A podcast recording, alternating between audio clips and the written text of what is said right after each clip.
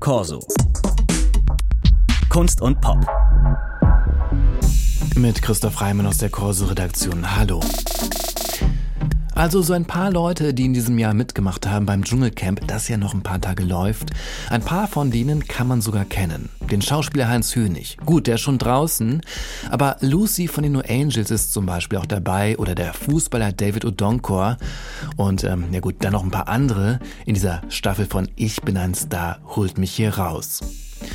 20 Jahre wird dieses Reality-TV-Format in diesem Jahr und 2004, als es losging, da musste man sich ja noch dafür schämen, sowas zu gucken. Aber wie sieht das heute aus?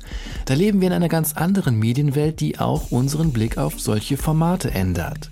Frank Schwab hat eine Professur für Medienpsychologie an der Julius-Maximilians-Universität in Würzburg und er hat sich mit dem Phänomen beschäftigt. Unser Gast heute im Kurse-Gespräch. Hallo. Frank Schwab. Hallo.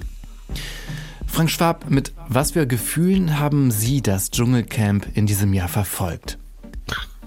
Ja, für mich ist das eher so ein äh, Job. Ne? Ich gucke das dann aus beruflichen Gründen. Ich finde es aber zunehmend weniger spannend. Am Anfang war das vielleicht noch eher so, dass ich sage, oh, was machen die, wie funktioniert das, wie kommt das an?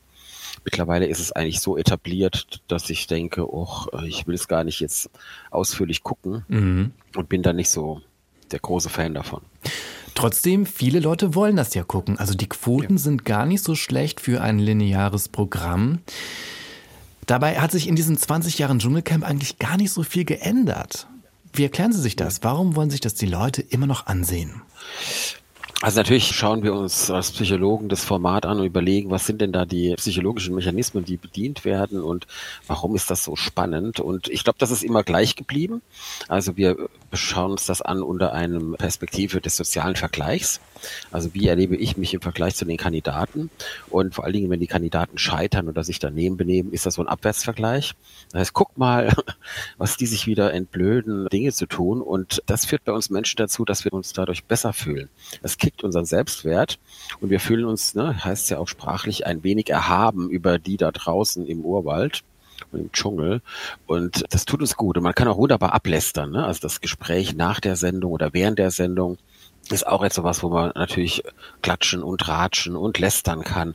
Und das erzeugt unter den Partnern des Lästerns und den Leuten, die Gossip austauschen, auch ein, ein Bindungserleben. Ne? Man kommt sich dadurch näher und fühlt sich gemütlich beisammen. Mm, eine Zeit lang haben viele gesagt, ja, ja, ich gucke sowas ja nur ironisch.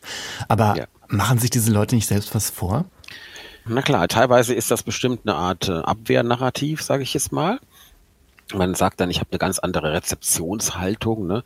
So, wenn ich bei Schläferz irgendwie einen schlechten Film gucke, kann ich mich über die Produktion lustig machen und über das Drehbuch und die Schauspieler.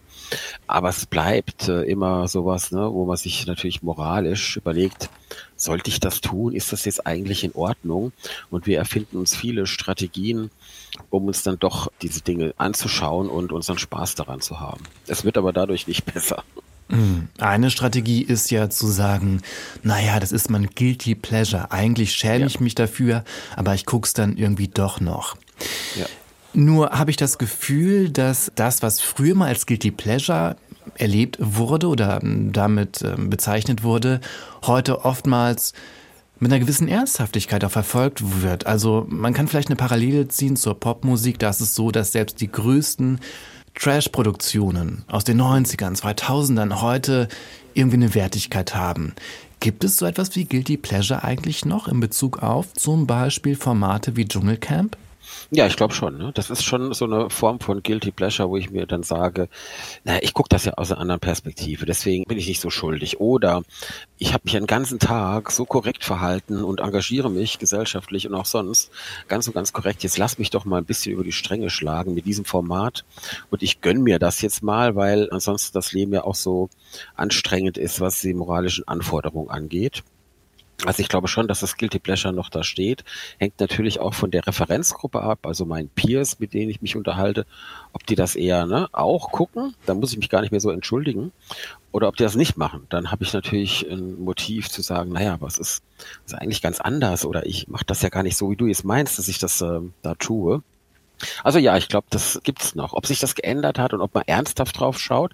Also ich sage meinen Studierenden auch immer, na eigentlich geht's beim äh, Dschungelcamp ja um moralische Diskurse was darf ich, was ist erlaubt, wie bringe ich mich in der Gruppe ein, wie betreibe ich vielleicht auch Flunkereien, Betrüge und Hinterhältigkeiten. Mhm. Ja, Moment, in der ja Rezeption, also beim Zuschauen oder da in der ja. Gruppe die Leute, die da vor Ort im Dschungel hocken? Die Rezipienten schauen sich das mhm. an und bewerten andauernd die Personen, die da sitzen. Ne? Natürlich auch das Team im Dschungel untereinander. Ne? Die tauschen sich ja auch aus und bewerten einander, wie sie den anderen sehen und ob man ihm vertrauen kann, ob er einen guten oder einen schlechten Leumund hat. Das ist da schon ein zentrales Thema und nicht nur die ekligen, gruseligen Herausforderungen oder so, sondern es hat viel mit Gruppen und Gruppennormen und dem Aushandeln von was ist okay und was ist nicht okay. Ich sage mal, das ist so Doppelwopper-Niveau oder Hamburger-Style. Und wir haben so ähnliche Geschichten auch bei der hohen Kunst. Ne? Also Shakespeare, Goethe, Schiller, die machen natürlich auch Angebote zur moralischen Auseinandersetzung, nur halt deutlich kunstvoller. Oder ist es der Kern dessen, was es geht, ist der gleiche, es ist nur ganz sogar unterschiedlich aufbereitet. Müssen wir dann diese Form von Trash-TV auch als Kunstform anerkennen? Ja, das ist mit dem Kunstbegriff so eine Sache, ne? Also ich habe mal gesagt, naja, das perfekte Dinner und was die Leute da kochen, ist ja auch eine Art Kunstform. Es ist ja kein Kochen, damit man satt wird, sondern es ist Kochen um seine artistischen Fähigkeiten unter Beweis zu stellen. Und wenn ich jetzt sage, das ist Kochkunst, dann würde ich sagen, ja, dann ist das Dschungelcamp auch eine Art von äh, Kunst. Die muss mir gar nicht gefallen und das muss mir nicht schmecken. Aber man macht sich da, glaube ich, schon produktionsseitig sehr viel Gedanken. Wie stelle ich die Leute zusammen? Welche Konflikte können auftauchen? Wie inszeniere ich das? Wie sehen die Kommentare der Moderatoren aus? Damit es auch bestimmte Art von Ironisierung und äh, Humor bedienen kann. Also würde ich sagen, ja, ist wahrscheinlich schon im weitesten Sinne Kunst, aber man muss es nicht unbedingt für gute oder hochwertige Kunst halten. Jetzt hat sich in den vergangenen 20 Jahren die Medienwelt natürlich stark verändert. Vor 20 Jahren, als es losging mit dem Dschungelcamp, da war es ja noch neu, prominente Figuren auch in unvorteilhaften Situationen zu sehen, die auch mal ungeschminkt zu sehen. Heute leben wir in einer Welt, in der Prominente ganz freiwillig ständig solche Bilder produzieren in sozialen Medien. Verliert damit nicht auch so ein Format wie das Dschungelcamp etwas von seinem Charme?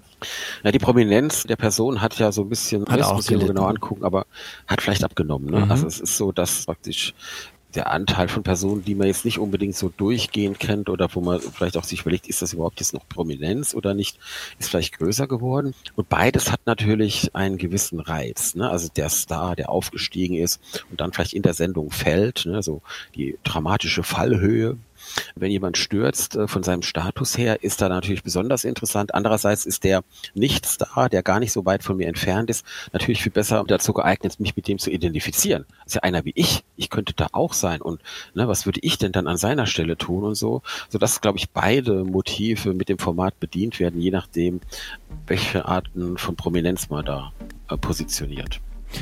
Über das Phänomen Dschungelcamp haben wir gesprochen mit dem Medienpsychologen Frank Schwab. Vielen Dank für das Gespräch. Danke. Und das war der Corso Podcast. Mein Name ist Christoph Freimann. Diesen Podcast kann man überall da abonnieren, wo es Podcasts gibt. Machen Sie es gut. Tschüss.